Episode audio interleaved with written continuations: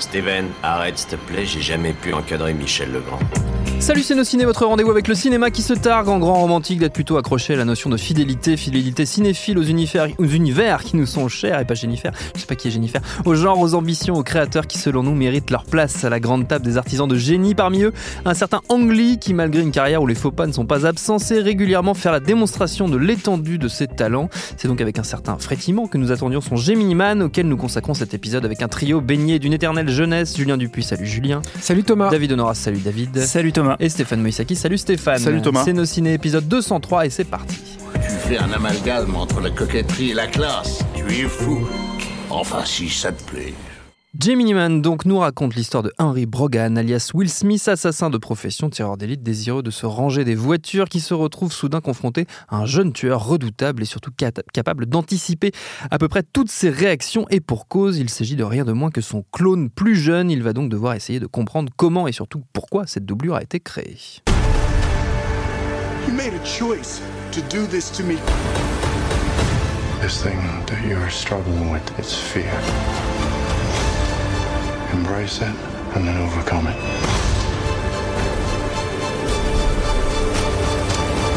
Of all the people in the world to come after me, why would he send you?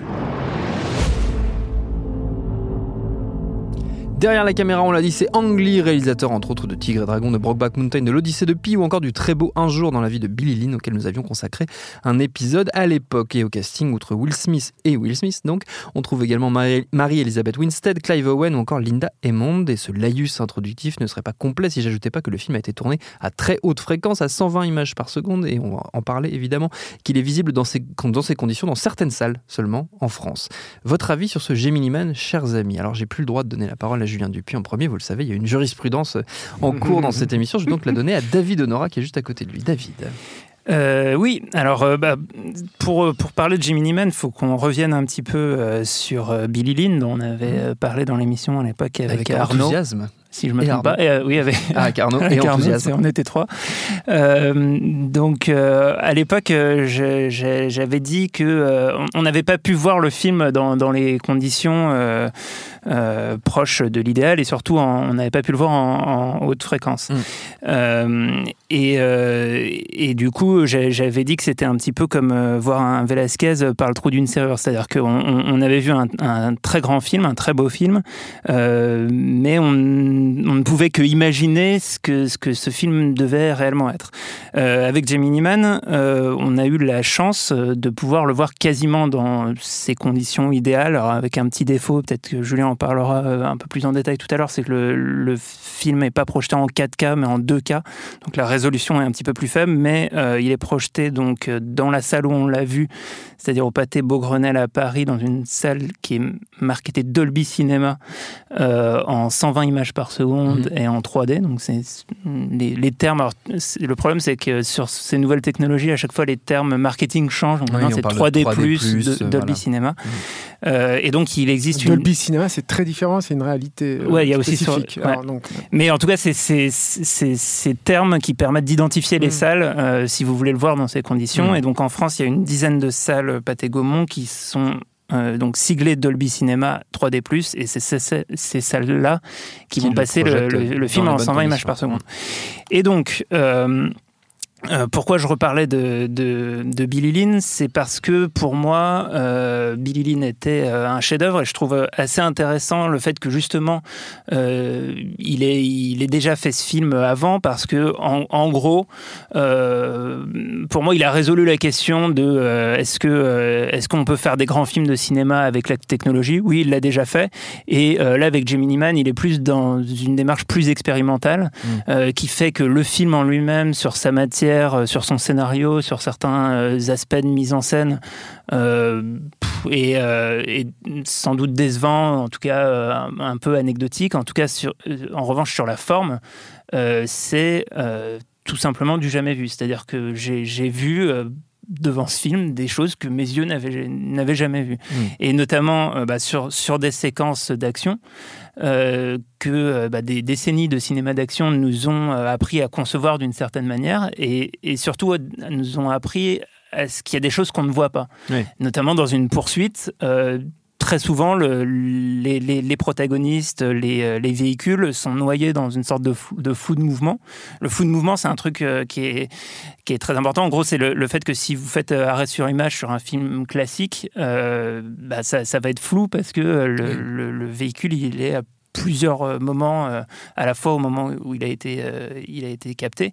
Et à tel point que même des films d'animation, par exemple pour, pour Pixar, ça a été un gros challenge à ses débuts de reproduire le flou de mouvement, hmm. parce que c'est comme ça qu'on interprète le, mouvement, l'action, les, déplacements. Hmm. Et, et, donc, en fait, dans, avec Jimmy Man, on a le droit notamment à une séquence de poursuite à moto euh, qui est euh, entièrement net. C'est-à-dire que tout est, tout est net et tous les déplacements de la moto en permanence sont complètement nets. On a des scènes aussi de, de, de, poursuite et de combat de nuit euh, où, où, on a une clarté qui est, assez saisissante. Des scènes de fusillade où on, voit presque les, les balles, enfin j'exagère un petit peu mais c'est presque ça, on, voit les impacts avec une clarté qu'on n'a jamais vue et du coup il y a tout un euh, bah, une partie euh, inexplorée euh, visuelle euh, qui, qui s'ouvre à nos yeux. Et c'est ça qui est, qui est extrêmement intéressant avec le film, c'est que ben, d'un coup on se dit, ouais, le, cinéma d'action jusqu'ici ne pouvait pas nous montrer autant hmm. que ce qui devient possible avec cette technologie. Et c'est bah, hyper, c'est grisant, quoi. C'est fascinant et on, et on, a, on a envie de, de, de, ben, de se dire qu'est-ce que jusqu'où on peut aller, hmm. qu'est-ce qui se passe etc. Donc euh, c'est, moi je reste d'abord là-dessus sur, euh, sur ce choc de me dire euh, ouais en fait le, cinéma on, est loin d'en avoir fait le tour et il y a encore plein de nouvelles voies hmm. qui s'ouvrent à nous. Stéphane alors, il y, a ce, il y, a effectivement ce dont as parlé, David, qui est, qui est, très important parce que c'est vraiment le, défi de, d'Angly et c'est un défi de, aussi de narration, hein, c'est-à-dire vraiment comment, hmm. comment faire ressentir ces choses-là aux spectateurs.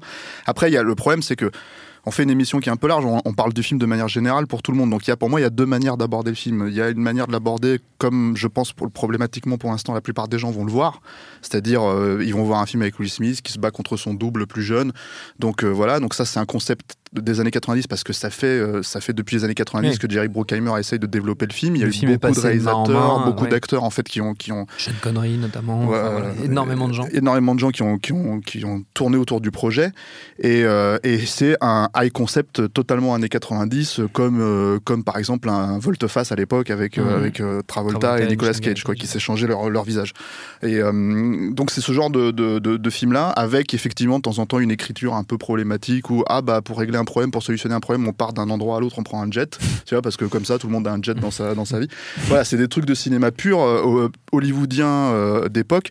Euh, le film porte encore ces stigmates-là. Maintenant, je pense pas que ce soit, comment dire, un défaut en soi pour plusieurs raisons.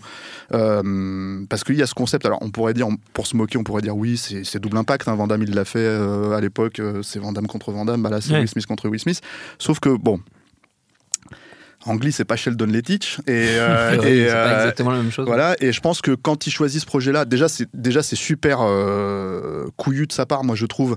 après le revers qui s'est vraiment essuyé, hein, il hmm. faut le préciser sur Billy Lynn, vis-à-vis non pas hmm. de l'échec commercial, mais l'échec critique hein, du film, c'est-à-dire que vraiment il s'est fait ramasser la gueule sur ce qu'il a présenté à l'époque. Aussi pour des raisons politiques sur le sujet du film, et la, enfin, la manière dont il a été reçu aux États-Unis est aussi liée au fond. Oui, mais alors sur la forme, en fait, le problème, c'est que voilà, même là, euh, récemment, j'ai lu un article euh, de Télérama, pour ne pas le citer, où en mm. gros, euh, la personne qui a écrit, j'ai oublié son nom, hein, je suis désolé pour elle, dit en gros, c'est du jamais vu, on espère qu'on le reverra jamais. Donc voilà, il y a une espèce de, d'approche rétrograde en fait sur sur ce que sur le HFR qui est qui est assez évident. Ceux qui, on, le je vais peut-être le préciser aussi pour les gens qui, ont, qui pensent ne pas forcément avoir vu un film en HFR, il y a quand même eu les Hobbits hein, qui sont sortis aussi mm. dans certaines salles à l'époque voilà. Et là, en fait, ce qui est, ce qui est très intéressant, c'est que il y a un espèce de, il y a quand même un espèce de jeu thématique dans ce que le film raconte qui est lié aussi à la technologie. C'est-à-dire, il y a l'idée de, de, regarder qui on a été et qui on peut devenir, etc., etc., qui est quand même assez intéressant, en fait, euh, là-dedans, et qui est, à mon avis, pas innocent. Euh, de Mm. la part d'Angly quand il, quand il décide en fait de pousser les potards à fond euh, pour euh, comment dire pour ce pour la technologie sur ce film là et après voilà alors il y a il y a il y a mais c'est c'est c'est quelque chose que Julien m'a pointé du doigt quand il a vu le film que Yannick lui avait pointé du doigt Yannick Dahan notre notre ami collègue lui avait pointé du doigt c'est un film qui s'ouvre sur sur sur un train qui arrive en gare Mhm. et donc en fait ben, de manière assez célèbre l'arrivée du train en gare de la Ciotat je pense que c'est une question de ressenti il faut savoir qu'à l'époque quand les lumières ont filmé ça les gens avaient l'impression dans la salle en fait que le train allait leur foncer sur la gueule bien quoi. sûr, ouais. Donc, euh, donc quand un cinéaste aussi finalement euh, reconnu, plébiscité, et je pense cinéphile que Ang Lee utilise cette image-là, il l'utilise à, à bon escient, c'est-à-dire il l'utilise en vraiment en, en ayant cette conscience que euh, ce que je vais vous montrer, ça va vraiment une être une redécouverte du cinéma. D'ailleurs, son, son credo à lui, c'est de dire il faut trouver Hmm. euh, la, la nouvelle forme du cinéma, c'est-à-dire à travers l'emploi de la caméra numérique et ce genre de choses. Donc oui, alors il y a, il y a cette Et notion. ju- Juste, je voulais dire un truc Mm. sur le train parce qu'il il pousse encore plus loin le, le parallèle justement entre la thématique du train et euh, la technologie. Parce que l'enjeu de, de la première scène, c'est euh, Will Smith qui est avec un fusil de sniper et qui va devoir mettre une balle dans la tête d'un passager qui est dans un TGV en fait. Mm. Et, et du coup, tout l'enjeu, c'est que son œil soit capable de saisir la frame. Euh, euh, pile au, au bon moment. Et, c'est- Hmm. et c'est enfin c'est une comment dire translation abîme. di- à, à plus forte raison parce qu'il y a un littérale jeu de, de- format en fait au début du, du, du- du film en fait où tu le vois à travers la, la lunette de- de- du sniper. C'est un truc qu'a- que, que Ang Lee a souvent fait en fait le jeu de format. Il le fait dans l'Odyssée de Pi il le fait dans, dans, dans Hulk euh, il l'a fait dans Mm. plein de films. Euh, donc voilà. Et, euh, et après alors oui effectivement il y a les scènes d'action qui sont assez dingues. Alors moi je là je vais vraiment essayer d'être dans le ressenti pur en fait de le sentiment que j'ai en fait quand j'ai regardé ce film et c'est très perturbant c'est à la fois en fait exaltant et perturbant c'est que en regardant le film avec la, avec la technologie c'est-à-dire vraiment tel qu'il a été pensé tel qu'il a été présenté au fait au public et, et conçu de A à Z parce que je pense que le souci c'est que si on regarde ce film en 24 images euh, dans une salle classique Mm. bah en fait euh, c'est pas seulement qu'on regarde un film qui n'a pas été pensé pour ça c'est aussi qu'en fait il n'a pas été terminé en post-produit pour ça c'est-à-dire je pense que s'il y a une version euh, qui a vraiment été euh, travaillée au petit soin jusqu'au bout, c'est celle de, de, de- de- que Ang Lee voulait à fond. Et, et le reste, bah, c'est, euh, je pense que les directives sont un peu démerdez-vous quoi. Donc, euh, donc il y a des, quand même des chances que le film soit pas bien en fait, euh, Mm. euh, même techniquement en termes de par rapport aux autres standards quoi. Mm. Et le truc, c'est qu'en termes de ressenti, bah, ce qui est assez impressionnant et perturbant, c'est que en fait, c'est de la même manière que je suis en train de te parler, que je te vois, mais il y a ce ressenti-là en fait quand on quand on regarde un film euh, comme quand on regarde un film comme Gemini Man parce que euh, il y a une approche naturaliste qui est très poussée en fait de la part d'Angly, ce qui fait que admettons que par exemple euh, pour prendre un exemple sur la scène d'action, euh, admettons qu'on qu'on ait pu voir une scène d'action de cet ordre-là où quelqu'un en fait tout simplement qui se crache en moto Mm. euh, en vrai devant toi, bah c'est comme si en fait Angly te multipliait le point, ton point de vue. En fait, si tu vois quelqu'un se cracher, il multipliait ton point de vue et du coup, en fait, les sensations que tu vas ressentir. Je sais pas si je suis assez clair là-dessus, mais il fait de la mise en scène, on va dire, avec ce que toi tu vas voir. En fait, si tu vois de ton propre point de vue un mec se cracher devant toi en bagnole ou en, ou en, ou en moto ou je sais pas quoi. Donc la multiplication de la mise en scène, enfin, elle est, elle est, elle est, elle est démente en fait à ce niveau-là. C'est-à-dire qu'il y a, y a ça, mais il n'y a pas que ça. C'est-à-dire que par exemple l'enjeu du personnage de Junior, en fait, c'est, il s'appelle Junior, le personnage de Le- Will le Smith clone, jeune, ouais. voilà. Euh, ben, en fait, c'est d'y croire euh, comme si en fait c'était quelqu'un que tu voyais en face de toi, comme si Mm. limite t'étais Will Smith et que tu voyais en fait ton propre, ton propre double en fait toi-même. Et euh, comme c'est un rajeunissement numérique, euh, alors euh, peut-être pas forcément, euh, Julien me corrigera peut-être là-dessus, euh, de- de- dans les mêmes technologies que, que celles que Marvel C'est- emploie. C'est pas du tout un rajeunissement numérique. hein. Ça, c'est important de le dire parce qu'il pouvait pas en fait avec ce truc-là. C'est un personnage entièrement numérique Mm. en mais, full perfor- CGI. mais performance captée. C'est de la performance capture, mais Mm. c'est pas du tout les, les- les technologies en fait de Marvel. qu'on voit chez Marvel, ouais. Voilà. Et, et du coup, en fait, on, on, on croit totalement à la présence du personnage, tout simplement parce que, voilà, il y a- quand on regarde la bande-annonce sur Internet en 24 images secondes, effectivement, on peut voir que c'est un personnage euh, euh, retouché, mais, euh, mais, enfin, non réel, quoi. Mais, mais c'est pas du tout le cas, en fait, quand on, quand on regarde le film. Et, et du coup, si on multiplie ça sur tout ce que le film tente, c'est-à-dire des scènes de nuit, des scènes d'action, des scènes de, de conversation, de chant contre chant, des choses comme ça, en fait, des trucs où il va raccorder, par exemple, même dans une simple scène d'action si simple que euh, Will Smith qui envoie une grenade, qui rebondit sur, sur un miroir, qui repart de l'autre côté. Là, déjà, bon, la thématique, elle est quand même assez évidente, quoi. Euh, même en 24 images secondes, et que tu vois ça en fait avec une, telle fluidité. Tu as vraiment voilà, euh, le terme marketing qu'ils utilisent, c'est immersif, mais c'est vraiment ça. Il y a une logique d'immersion où tu as l'impression que tu es en train de. Tu le quatrième sidekick sur le film, entre guillemets, quoi.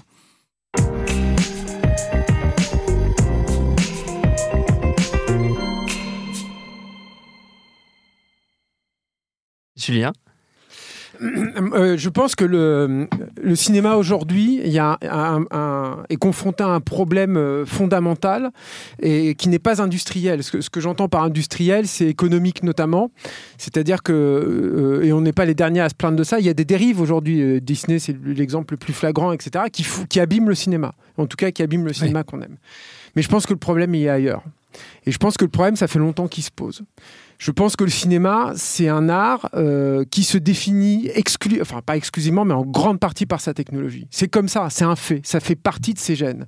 C'est comme ça qu'il s'est renouvelé, c'est comme ça qu'il s'est créé, c'est comme ça qu'il a trouvé sa raison d'être, c'est comme ça qu'il a continué à exister alors que la télé envahissait les, foyers de tous les gens qui allaient auparavant au cinéma. Et c'est comme ça qu'il peut continuer à exister. Et aujourd'hui, le cinéma, j'apprends rien aux auditeurs de nos ciné, il est en danger. Mmh. C'est-à-dire que d'un côté, c'est vrai que l'audience euh, euh, continue, à, continue à croître, mais on voit bien qu'il n'occupe plus la place qu'il a pu occuper par le passé. Il faut que le cinéma retrouve sa place. Et je pense que ça, c'est pas une problématique, j'ai même envie de dire quelque part artistique. C'est une problématique purement technologique. Il faut que le cinéma retrouve sa place en salle. C'est important, c'est comme ça. Je pense, et je ne suis pas le seul à, à le penser, hein, c'est un, une réflexion que j'ai eue en interviewant beaucoup de gens, qui a une fatigue euh, autour du langage cinématographique tel qu'on a pu le pratiquer auparavant. Mmh. Et, et, et, je pense que c'est d'autant plus euh, grave que euh, le cinéma finalement a beaucoup stagné sur euh, ces quelques dernières décennies. C'est-à-dire qu'il y a des, des, belles avancées au niveau, au niveau de sonore notamment. Il y a eu cette percée en fait du relief. Et ça, on l'oublie en fait aujourd'hui. Mais pourquoi il y avait le relief à une époque et pourquoi ça tenait tant à cœur en fait de, à Cameron de, de, remettre en place le, le relief? C'était pour redonner sa place à l'expérience en salle. Et il y a eu des petites tentatives comme ça. Mais je pense que le, cinéma a été euh, profondément abîmé, euh, on va dire, dans les années 70. Et quand je parle de cinéma, hein, je parle de l'expérience en salle, encore une fois, donc la définition fondamentale du cinéma, euh, avec en particulier le morcellement des salles. C'est-à-dire il la disparition des grandes salles qui a été à peu près générale dans toutes les grandes capitale en tout cas, pour, au, au, profit de plus petites salles. Et parallèlement à ça, un, une stagnation avec du 35 mm qui, est, qui a été remplacé après par des projecteurs numériques. Mais finalement, mmh. les projecteurs numériques n'ont rien vraiment changé à la oui. problématique parallèlement à ça, il y a eu aussi un, un frein qui, qui, a été pareil sans précédent euh, dans l'histoire dans du cinéma et qui, que moi j'ai vu apparaître, disons, ces deux dernières décennies, euh, d'attitudes profondément réactionnaires vis-à-vis -vis du cinéma. C'est-à-dire que le cinéma, euh, pour une frange de la critique du public et, euh, un petit groupe de, cinéastes, bah, le cinéma, c'est le cinéma. Et puis c'est tout. Puis on a, trouvé, la solution miracle du cinéma il y a, je sais pas moi, il y a, plus de 50 ans maintenant, qui est euh, cinéma couleur. Bon, tu peux choisir le format, euh, mais sonore, à 24 images par seconde et en pellicule de préférence. Je pense que ça, c'est une erreur fondamentale en fait. Et je pense que le cinéma, il a besoin de neuf. Et je pense que le cinéma, il a besoin en fait que tu retrouves sa raison d'être en fait et sa raison d'exister et, ce qui l'a rendu vivifiant surtout à ses débuts quoi. Euh, alors comment tu résous cette problématique là euh, je vais venir à Jamie Man, hein, non, moi, je, moi, je très inquiet. Mais comment non, tu comment, comment quelle a été la finalité en fait du cinéma? Comment il a fonctionné le cinéma? Quel a été son moteur? Même quel a été le moteur avant ça des lanternes magiques et de, de toutes les expériences photographiques qui avaient pu précéder euh, l'arrivée du cinématographe? Il a cherché à s'approcher du regard humain. Le cinéma, c'est capter un environnement ou recréer un environnement pour l'assujettir au regard d'un metteur en scène, d'un auteur, d'un narrateur, de quelqu'un qui va te raconter une histoire. Mais il faut capter cet environnement. Et capter cet environnement, si possible, de la façon dont tu vois, tu perçois ton environnement. Et il y a eu des tentatives qui ont été faites, etc., mais qui ont été avortées. Et malheureusement, la haute fréquence, c'est une tentative qui est arrivée très vite, notamment après 2001, parce que moi, je trouve que 2001, c'est un, peu le point de basculement. C'est-à-dire que c'est un peu le, le, point final où, en fait, on, on, a réfléchi vraiment à ce truc de cinéma immersif et tout, puis après, on l'a un peu perdu. En tout cas, l'industrie dans, dans 2001, son tu général. parles de l'année ou du film De, de l'année, de l'année. Euh, pas de l'année euh, du, du, film, film, pardon. Du film. En 68. Kubrick, mais, 68. mais, euh, mais, mais, voilà. Et, et du coup, euh, du coup, en fait, comment tu récupères en fait le, le, regard humain? Et la haute fréquence est, disons, une des solutions les plus évidentes avec le relief. Euh, pourquoi? Parce que en fait, le 24 par image par seconde n'a pas été choisi pour des raisons artistiques. Il n'a pas été choisi pour des raisons esthétiques. Hein le 24 images par seconde a été euh, choisi pour des raisons principalement économiques. C'est-à-dire que même arrivé, il, il a été indexé en fait sur l'arrivée du cinéma sonore, mais Mm. même avec ça, on aurait pu faire un, un peu plus de fréquence d'images par seconde.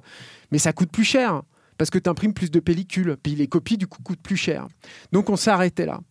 Et euh, il y a eu des tentatives. hein. Bon, la plus célèbre, c'est le, le, de Douglas Trumbull d'augmenter en fait la fréquence d'image et euh, ça c'était intéressant parce que Douglas Trumbull de la même façon que Cameron le fera euh, des années plus tard euh, avait testé en fait la réaction physiologique donc là on parle de science hein, vraiment pas de, de- perception artistique d'une œuvre mais la relation physiologique d'un spectateur lambda sur ce qu'on était en train de lui montrer. Il l'a comparé à 24, je crois que c'était 24, 48, 60, et je crois qu'il s'arrêtait à 60 à l'époque.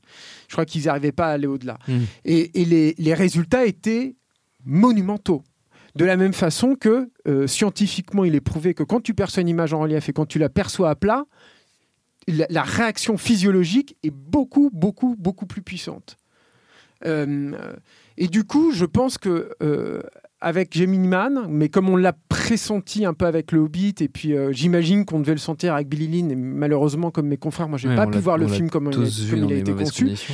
Mais me, moi, je suis heureux en fait d'avoir vu ça Hmm. aujourd'hui. C'est-à-dire que j'ai eu l'impression de redécouvrir le cinéma dans le bon sens du terme.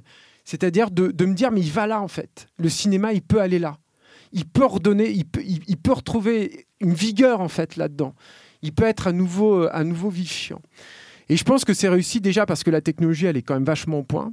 Parce que je pense aussi que, et ça c'est la grande force et la grande intelligence à mon avis du projet, qu'il y, a un- fonctionnement, je trouve, euh, qui fonctionne bien, conjoint, euh, entre d'une part le relief, le, le, la- le 120 images par seconde, parce que ça c'est un truc qu'on n'a pas dit en fait, mais euh, tous les soucis que vous pouvez ressentir sur le relief, à mon sens, hein, ils disparaissent, mais alors totalement euh, euh, avec la haute fréquence. Mais totalement, c'est-à-dire les effets un peu stroboscopiques des mouvements rapides, Mm. euh, les, les- les problématiques sur les volets par exemple, les bords cadres qui peuvent te gêner vachement à 24 images par seconde en, en- en relief. Quand tu as un bord cadre, c'est- des fois c'est vraiment désagréable. Tout ça disparaît. Enfin, pour moi, hein, c'est le relief est d'un confort incroyable. Et un autre truc qui est euh, l'image de synthèse et la performance capture en l'occurrence quoi qui euh, ça pour le coup moi j'avais vraiment ressenti ça dans le dans le dans le Hobbit où tout à coup je me disais putain c'est les images de synthèse qui font plus vrai que les autres acteurs Mm. parce que dans le Hobbit il y avait ce problème là énorme qui était que euh, avaient fait de la haute fréquence mais sur un film qui était conçu traditionnellement. Et du coup je trouve que sur la haute fréquence tu percevais tous les défauts du cinéma traditionnel. C'est à dire qu'un acteur maquillé tous les acteurs sont maquillés sur un film Mm. et euh, là un acteur maquillé bah tu le voyais tu le sentais. Un travelling qui subissait un à-coup bah tu le sentais aussi. Par contre quand c'était en numérique et quand c'était des, des visages numériques et tout tout à coup ça prenait une, une, une, une incarnation comme ça je sais pas comment dire mais il y avait une présence incroyable dedans. Et, et Ang Lee travaille en fait sur, tout- sur, tous ces, sur tous ces éléments là et ça fait Gemini Man ouais un film qui pour moi hein, ça fera date c'est à dire que je sais je l'ai vu et je sais que je m'en souviendrai et je sais que je m'en souviendrai toute ma vie Ceci étant dit, euh, c'est pas. euh, comment dire c'est- C'est-à-dire que je pense que c'est un grand film pour ce qu'il représente et ce qu'il annonce. C'est pas un film exempt de défauts. Mm. Euh, c'est vrai qu'il y a des. il y a- moi, je trouve qu'il y a des. Par exemple, il y a un, il y a un personnage de sidekick humoristique. euh, je vois pas trop ce qu'il vient foutre là. C'est vrai que le, le, le scénario, il est un peu Il suranné. a un jet. Ouais, et- mais, mais il y a- le scé- scénario est un peu suranné. Mais alors, moi, ce qui m'intéresse, par contre, aussi au niveau du propos, et je finirai là-dessus parce- pour pas trop vous saouler, mais moi, ce qui m'intéresse du, scé- du scénario et du, du- du projet du film, c'est que c'est aussi un film de mercenaires. Et ça, c'est un autre truc, moi, qui me touche beaucoup au cinéma. J'aime beaucoup ça, en fait. Hmm. J'aime bien quand un, un auteur arrive, on lui dit, bah, tiens, on va te refiler ce vieux projet un peu moisi. Et le mec, il arrive à trouver là-dedans. Ce qui est intéressant avec Jamie Man, c'est que tu l'aurais filé à n'importe qui, un, bon faiseur, on va dire. hein. Ça aurait été une croûte euh, infâme, quoi. Mais là, il a trouvé des billets en fait là-dedans de s'exprimer en fait, Angli. Alors euh, euh, David et puis Steph, ils ont ils ont parlé de plein de choses qui sont totalement pertinentes et qui sont là. Moi, il y a plusieurs choses en fait qui m'intéressent là-dedans. De façon un peu plus superficielle, il y a le fait que ce soit un film d'espionnage. Enfin, c'est pas superficiel parce qu'en fait, c'est les deux strates de ce que euh, je vais euh, démontrer. Je vais essayer de démontrer. C'est un film d'espionnage. Alors ça, il y a un truc qui est super cool, c'est que dans les films d'espionnage, en règle générale, hein, on va dire, le, un des plaisirs du film d'espionnage par essence, c'est le voyage. Mm. C'est ça que tu, tu vas voir dans les James Bond et tout. C'est c'est quel pays cette fois euh, James Bond va visiter et tout. C'est génial en fait dans le- en, en- en haute fréquence parce que tu as vraiment l'impression d'être là. D'être sur ces, sur ces pays-là, en fait, de, de visiter euh, Carthagène, d'aller de, d'aller à Budapest et tout. C'est incroyable, c'est génial. Ça redonne, encore une fois, un, un- un sens à ça. C'est- Maintenant, tu t'en fous un peu que James Bond il aille dans tel ou tel pays. Le- Oui. la, la Terre s'est rétrécie, c'est- c'est c'est plus comme avant. Par contre, dans Gemini Man, c'est incroyable parce que tu te dis, putain, en l'espace de deux heures, je suis allé à là, je suis allé là, je suis allé là et tout. Et tu as vraiment eu l'impression d'y être, d'avoir vu ces étals, d'avoir vu les, les, les peintures un peu écaillées et tout. C'est incroyable. Tu as vraiment cette impression de sensation, de, de voyage. Et, et sur l'autre truc, sur le film d'espionnage, moi, ce qui m'intéresse beaucoup dans le film, c'est euh, sur le mensonge. Mhm. C'est-à-dire que moi, je pense que Ang Lee, il est, il est sur toutes ces technologies-là et depuis, euh, depuis euh, l'Odyssée de Pi, euh, ce qui l'intéresse, je pense, hein, c'est et même sur Hulk, j'ai envie de dire. euh, et, et là, je parle de l'image du, du- de l'image de synthèse photoréaliste, du coup, hein, pour Hulk évidemment, et du, de la 3D et de la HFR pour le reste. Je pense que ça, c'est moins l'immersion qui l'intéresse que la, la vérité. Euh, ce qui est super dans Gemini Man, par exemple, et c'est- bon, Mais ça, que- mais ça va de pair. et ça, euh, Ouais, oui, mais c'est plus précis en fait, je pense. Et ce, ce qui est intéressant dans Gemini Man, c'est que, euh, par exemple, le personnage de Will Smith, il arrête pas de dire non, non, mais on fait pas de rendez-vous Skype ou euh, je veux pas vous avoir, au téléphone, je veux vous voir. Et c'est quand il voit les mecs en fait qui sait est-ce qu'ils mentent, est-ce qu'ils font un double jeu, et puis quelles sont ses, véritables velléités et tout. Et, et avec son antagoniste principal qui est donc son, son moi jeune, c'est le gros truc en fait. C'est qu'il faut qu'ils puissent se voir. Il y a un mano à mano, ils n'arrivent pas à se voir, ils sont pas face à face. Et une fois qu'ils sont face à face, et ben là, ça, là, ça débloque le scénario, etc. Et évidemment, a un pendant sur la façon qu'il a de filmer. C'est-à-dire que euh, dans Gemini Man, par exemple, il y y a très peu en fait de chant contre chant, on va dire classique. Euh, vous regarderez, vous ferez attention, mais vous verrez que dans les, les discussions entre les personnages, il y a très rarement une amorce euh, de personnages Mm. quand ils se parlent l'un et l'autre et que tu changes de, de point de vue. Ce qu'il faisait beaucoup déjà dans Billy Lynn, mais qu'on pouvait voir Voilà, sans. exactement. euh, sans Dans Billy euh, Lynn, il travaillait. Et du coup, il travaille le gros plan et le truc de, de façon assez dingue. Et c'est aussi un des trucs où tu redécouvres le cinéma. C'était le gros truc de Spielberg, je me souviens, il disait le- le- la télé a tué le gros plan. Avant, le gros plan cinéma, ça avait une pou- un pouvoir, BAM Quand tu voyais Hitchcock qui te foutait un gros plan, c'était BAM Là, tu te disais, euh, c'est un truc puissant, quoi. Et la télé a banalisé le gros plan, parce que la télé est obligée de, de- de travailler en plan euh, rapproché pour des raisons économiques, puis aussi effectives, parce que nous, on n'a pas le même rapport à l'écran de télé qu'au cinéma. Billy Lynn, c'est ça qui est génial. Ça redonne du poids au gros plan.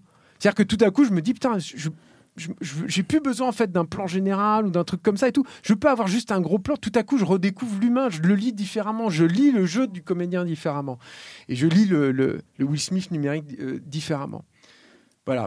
Euh, Allez, un tout petit truc euh, juste avant de laisser la parole à David sur le, sur le Will Smith numérique. Il y a un truc qui m'a fait super bizarre, mais qui prouve aussi que c'est vachement réussi. Tout n'est pas réussi hein, dans Will Smith numérique. Je dirais qu'il y a il, y a- il est à 90% totalement réussi. Ce qui est gigantesque, c'est énorme. Alors évidemment, les gens, les détracteurs du film vont servir des 10% Oui. restants pour Mm. défoncer le truc. C'est logique. C'est énorme. C'est énorme ce qu'ils ont fait avec ce truc-là. Et mais alors, par contre, moi, le truc qui m'a troublé, qui est vachement intéressant sur la performance capture, parce qu'on en parle beaucoup moins quand même, c'est que je me, je me suis dit pendant le film, au début, je me suis dit, mais j'ai un problème quand même avec ce personnage.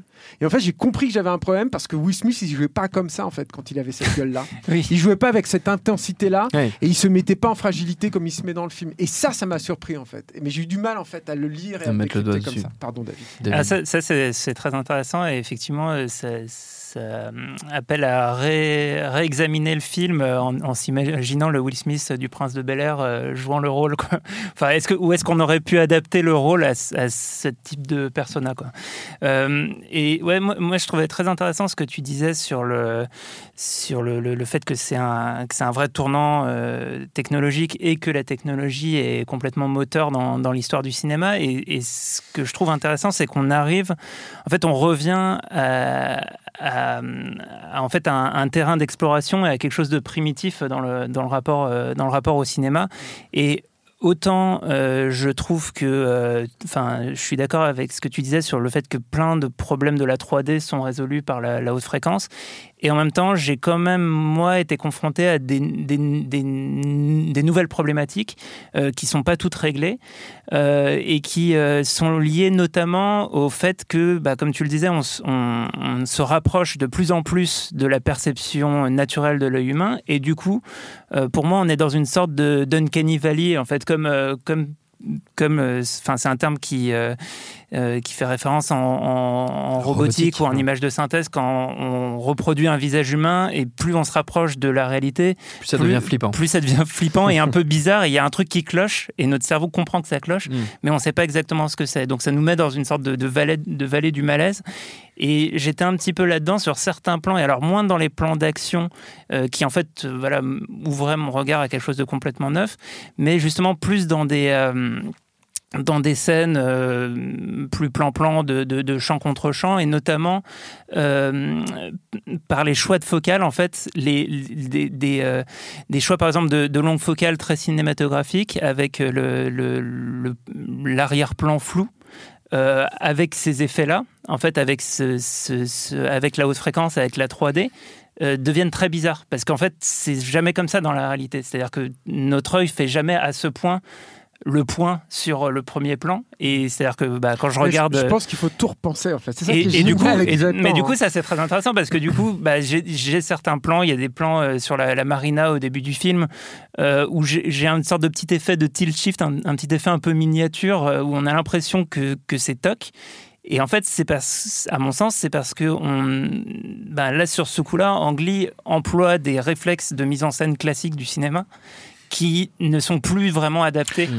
euh, à la technologie. Et, ça, c'est très intéressant, justement, tout ce qui, tout ce qui va reposer là-dessus. Bah, moi, je pense que c'est parce qu'il le fait sans filet aussi. C'est ça le truc Oui. sur ce film-là. C'est-à-dire que peut-être que ce qu'il faut préciser vis-à-vis de, de- Et on verra sur Avatar ce que ça va donner sur les suites, parce que Cameron est censé tourner en tout cas un minimum 60 images secondes, je crois. Non, je crois que c'est en 120, C'est en mais 120. il était question en fait après, euh, mais tout, tout va changer, je pense. Mais euh, après Billy Lynn, euh, c'est une petite aparté, mais il était question en fait qu'il change la fréquence d'image au, au cours du film, ce qui à mon sens est une connerie. euh. Enfin, c'est- si je puis me permettre, hein, je vais pas me mettre à la place de Cameron, mais je, je vois pas trop comment ça peut fonctionner. En fait, je trouve ça bizarre. Comme...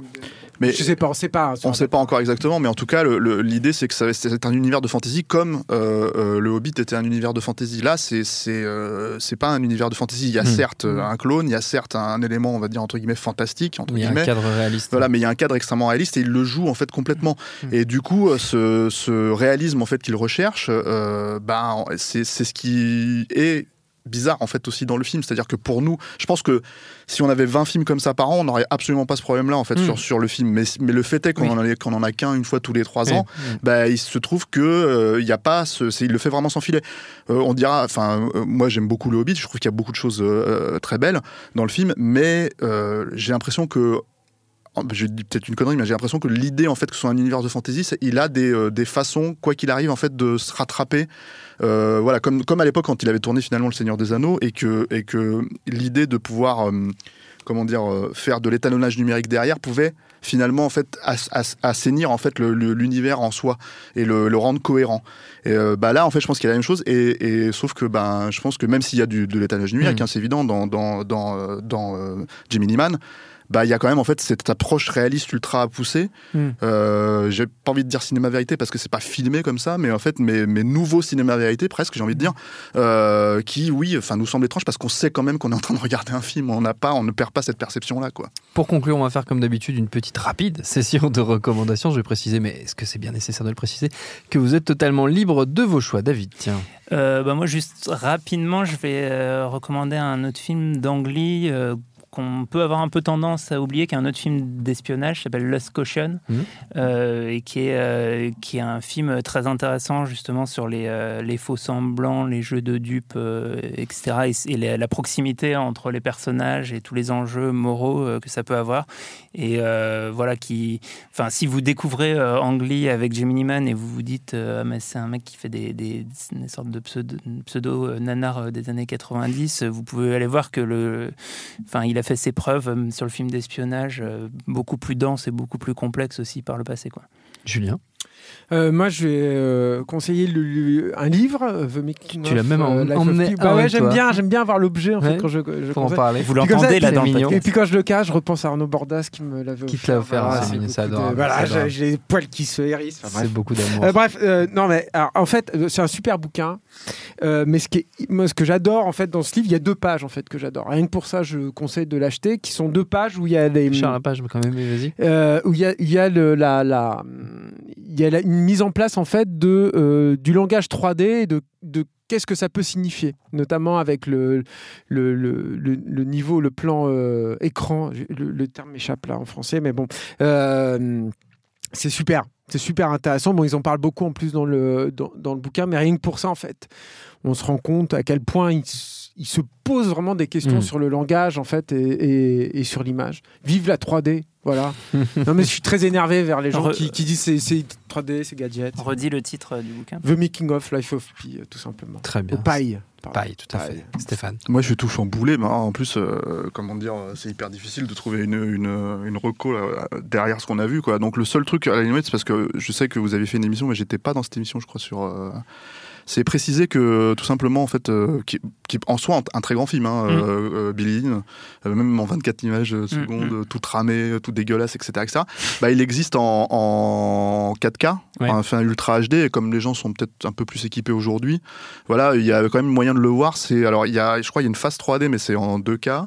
Enfin, en 2K, euh, non, c'est pas en 2K, c'est en 4K 3D, mais 24 images secondes, et il y a une face en fait en 60 images secondes, euh, voilà.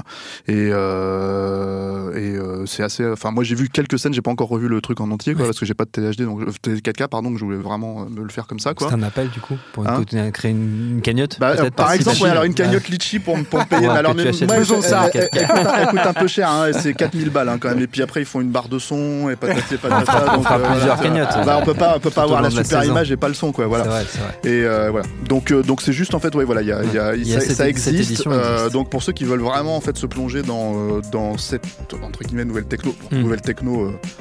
on a beaucoup exagéré, hein. Anaconda l'avait déjà fait avant, voilà, mais, euh, mais, euh, mais, mais bon, c'est, c'est, euh, ça existe, voilà. Très bien, et notre temps est écoulé. Merci à tous les trois, merci à Marie à la technique, binge.audio pour toutes les infos utiles, et puis on vous dit à très vite.